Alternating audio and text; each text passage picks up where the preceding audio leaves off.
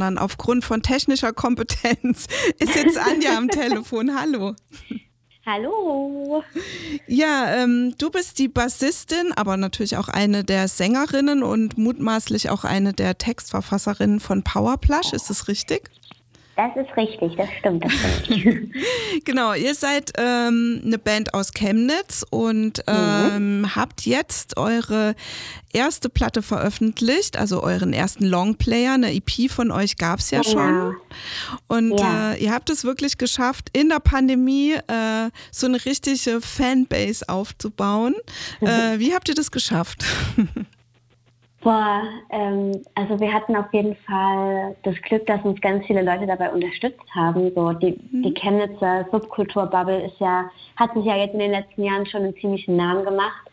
Ähm, und da haben wir echt viel Unterstützung erfahren, viel Support. Wir sind bei Blond mit auf Tour gefahren, bei Kraftclub mit auf Tour gefahren. Mhm. Wir haben das Glück, ähm, jetzt auch auf dem Label von Blond zu sein, was eine richtig, richtig schöne Zusammenarbeit ist. Und wir haben uns auch wirklich reingekniet. Also wir haben die Zeit, die wir hatten durch die Pandemie irgendwie genutzt, um uns so ein bisschen zu finden, um erste Singles und sowas zu veröffentlichen. Und ja, von da aus ging es dann irgendwie weiter. Wir haben zum Glück viel Zuspruch erfahren.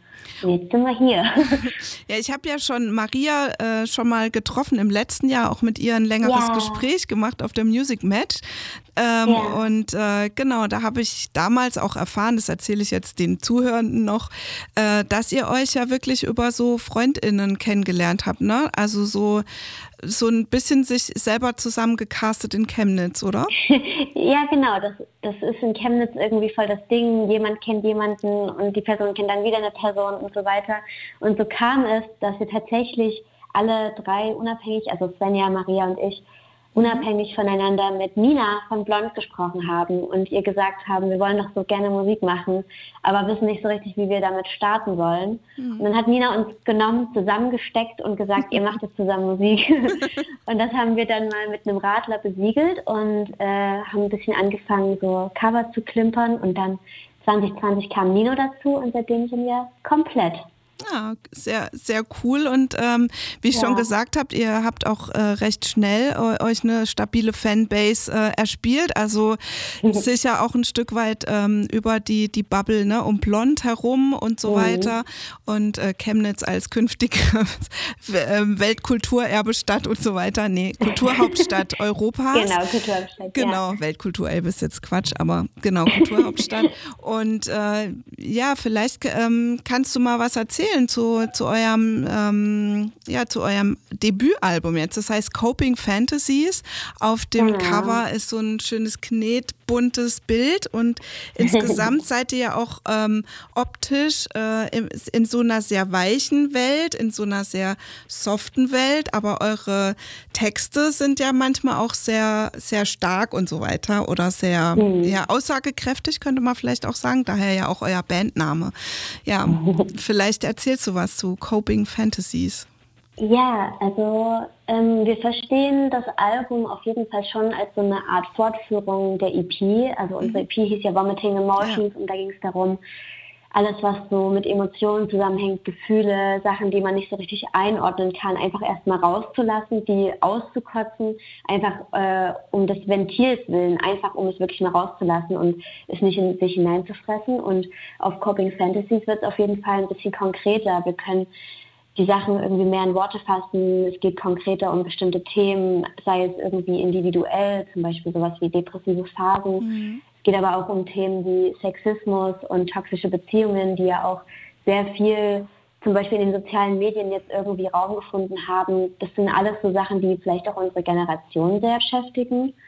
Und Coping Fantasy soll vor allem, es soll nicht so richtig Lösungsansätze bieten, weil ich glaube, das kann man gar nicht, vor allem auch nicht für, äh, weder für individuelle Probleme unserer HörerInnen als auch für so das Weltgeschehen, aber es soll auf jeden Fall ein bisschen Komfort, ein bisschen einen Ruhepool, mhm. eine warme Decke bieten, um vielleicht einen kurzen Moment klarzukommen und zumindest darüber fantasieren zu können, wie man denn jetzt mit den ganzen Sachen umgeht und dann äh, ruht man sich da kurz aus und dann kann man sich vielleicht wieder der äh, Problemlösung stellen. Mhm. Genau. Also im Prinzip so Musik auch ein Stück weit als Rückzugsort, wie so eine warme Decke. Auf jeden Fall. Das, deswegen haben wir uns da auch so eine Welt gebaut, ja. Kurzen Raum zu schaffen, in dem wir uns eben wohlfühlen, in dem wir und auch die Hörenden irgendwie sich das so bauen können, wie sie es gerade brauchen und dann kann man wieder rausgehen. Mhm. Ja. Ähm, wir haben jetzt schon zwei Songs gehört. Äh, eigentlich äh, wollte ich erstmal nur einspielen. Vielleicht sagst du erstmal was zu, zu Leave Me Alone, den ich als erstes gespielt habe. Genau, also Leave Me Alone ist ja so ein bisschen der, einer der ratigen Songs auf unserem mhm. Album.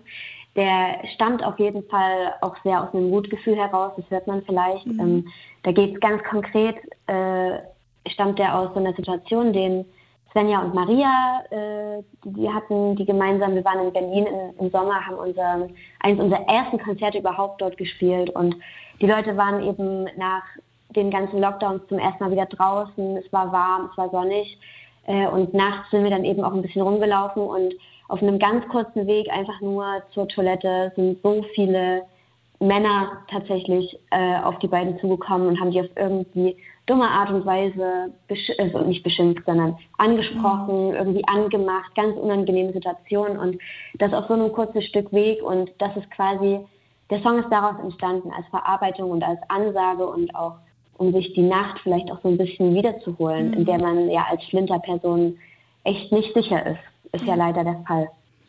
Ja. ja, und sich die Sicherheit vielleicht auch da ein bisschen gefühlt wieder zu holen oder wie auch immer, oder sich das zu reclaim, genau. den, den Ort. Ne? Ähm genau, und auch so ein bisschen Empowerment, mhm. gerade wenn wir den live spielen, ist da immer eine sehr schöne Dynamik mit den Fans irgendwie. Man, man brüllt das so gemeinsam, man ist für den Moment einfach stark gemeinsam und es tut richtig gut, es ist auch ein bisschen heilend. Mhm.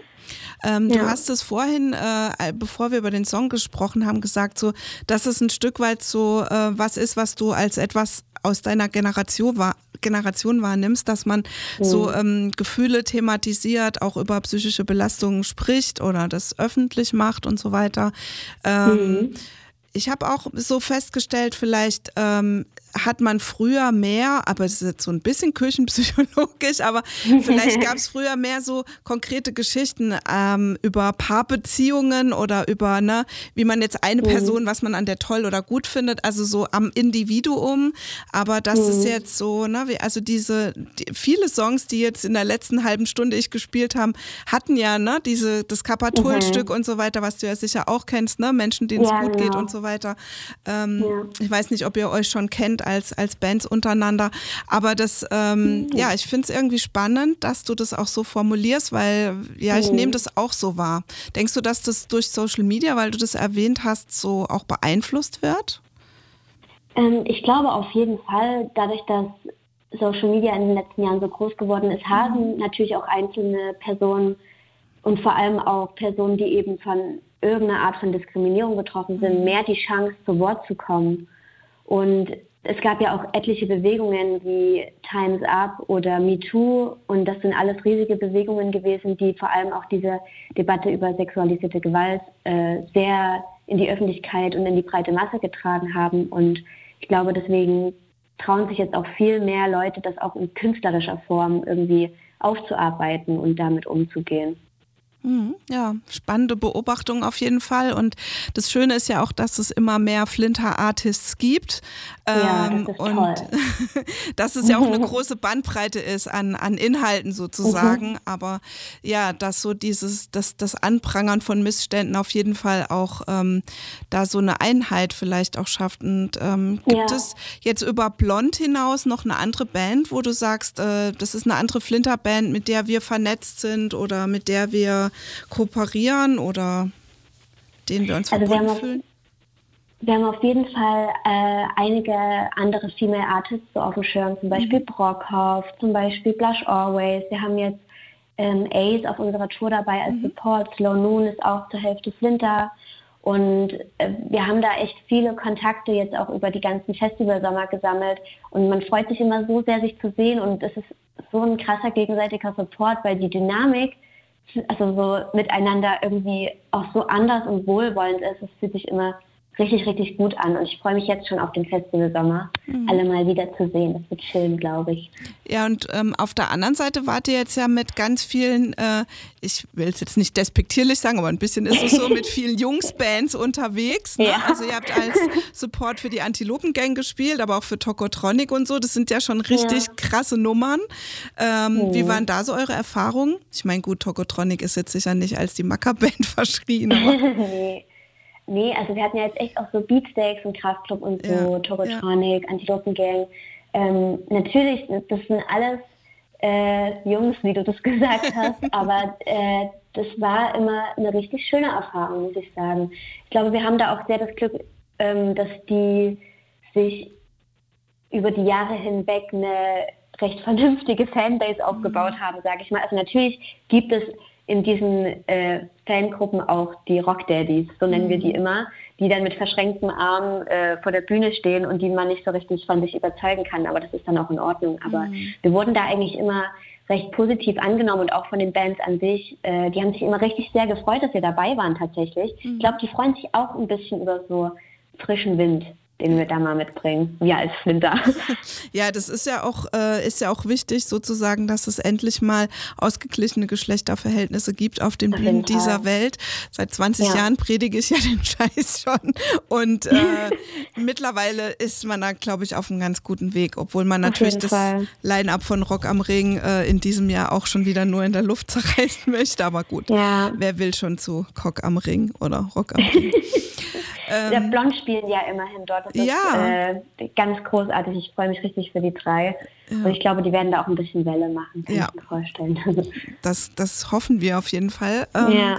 Genau, ihr macht jetzt auf jeden Fall auch Welle, denn ihr geht jetzt auch auf Tour. Ja. Äh, wie groß ist die, äh, die, die, die Vorfreude, das Lampenfieber, die Begeisterung? Ähm, alles gleichermaßen groß, würde ich sagen. Also ähm, wir sind, glaube ich, alle mega aufgeregt. Natürlich steckt man gerade noch so ein bisschen in der Planung und das ist alles noch so ein bisschen organisatorisch, so äh, dass man sich manchmal nicht direkt so dran erinnert, okay, wir müssen da ja auch live spielen. Mhm. Aber wenn man dann wirklich mal so dran denkt, mit allem, was wir uns überlegt haben für die Show und Bühnenbild und alles, ich freue mich extrem drauf. Das wird, glaube ich, eine richtig tolle Sause. Ähm, und ich hoffe, dass ganz viele Leute kommen. Es gibt auf jeden Fall noch in äh, einigen Städten Tickets. Also kommt vorbei. Es wird ein mausiges Fest. Ja, so nennen wir, wir das immer. Ich darf jetzt auch gleich noch äh, Tickets verlosen, aber wir, ja. vielleicht haben wir noch so ein, zwei Fragen, die wir noch klären müssen. Als du jetzt sagtest, ja, so auf Tour und ähm, was ihr so für die Bühne geplant habt, habe ich natürlich sofort so ein, äh, und da ihr auf dem Label von Blond seid, habe ich jetzt natürlich auch gleich so die Vision von äh, einem richtig gehenden Bühnenbild. Wird es, also denke ich da in die richtige Richtung, oder? Ich meine, du darfst jetzt nicht zu viel verraten, aber. Nee, ich verrate nicht zu viel, aber diese ganze Welt, die wir uns aufgebaut haben, das nehmen wir auf jeden Fall sehr ernst und das äh, nehmen wir vielleicht auch zu teilen mit auf Tour, sage ich mal so. ah, okay. Also ich, ich, bin auf jeden Fall gespannt und ähm, ich habe jetzt auf jeden Fall noch einen Song hier vorbereitet, nämlich Utopia, weil ich nehme mal an, oh, ja. so eine tolle Welt, die wünschen wir uns doch alle. Kannst du noch was zu dem Song erzählen? Ähm, ja, Utopia ist, der steht ja bei dem Album ganz am Ende, ja. weil er so ein bisschen zusammenfasst, was wir uns, glaube ich, für das Album wünschen, wie das auf die Leute wirkt und äh, was, was es vielleicht auch ein bisschen für einen äh, Ruheort irgendwie bieten kann. Ich muss äh, persönlich sagen, ich habe bei jeder Revisionsschleife, also immer wenn wieder ein neuer Mix kam von dem Song, habe ich geweint, weil der mir selber auch so nahe geht und ich, das ist irgendwie, ja, das ist so eben wirklich diese Utopie, die man sich schafft, wo man sich wohlfühlen kann, wo andere Leute einen safer Space haben können, wo wir uns als Band, glaube ich, auch einen safer Space geschaffen haben und den zusammen zu spielen, das ist irgendwie immer sehr wholesome, wenn mhm. wir das live machen. Ja, Cool. Utopia, sehr, sehr schöner Song. Ja, Bin also, ich Fan von selber auch. Ja, ich auch, deswegen habe ich ihn mir auch rausgesucht. Und äh, okay. ja, ich weiß nicht, wenn du noch was ergänzen magst, äh, dann ergänze gern noch. Was würdest du gerne noch loswerden wollen? Oder mm. also den, den, den Termin müssen wir auf jeden Fall noch sagen, zu dem ihr in Leipzig spielt, aber diese Sendung wird ja auch in anderen äh, Radios noch ausgestrahlt. Ihr ja. seid ja deutschlandweit unterwegs auf jeden Fall, ne? Genau. Wir sind in elf Städten in Deutschland mhm. und äh, in Wien unterwegs. Das geht am 16. März los mit äh, Bremen, mhm. endet am äh, 6.4. mit Köln und dazwischen fahren wir durch die Gegend und äh, hoffen, dass ganz viele Leute kommen. Es wird auf jeden Fall richtig, richtig schön.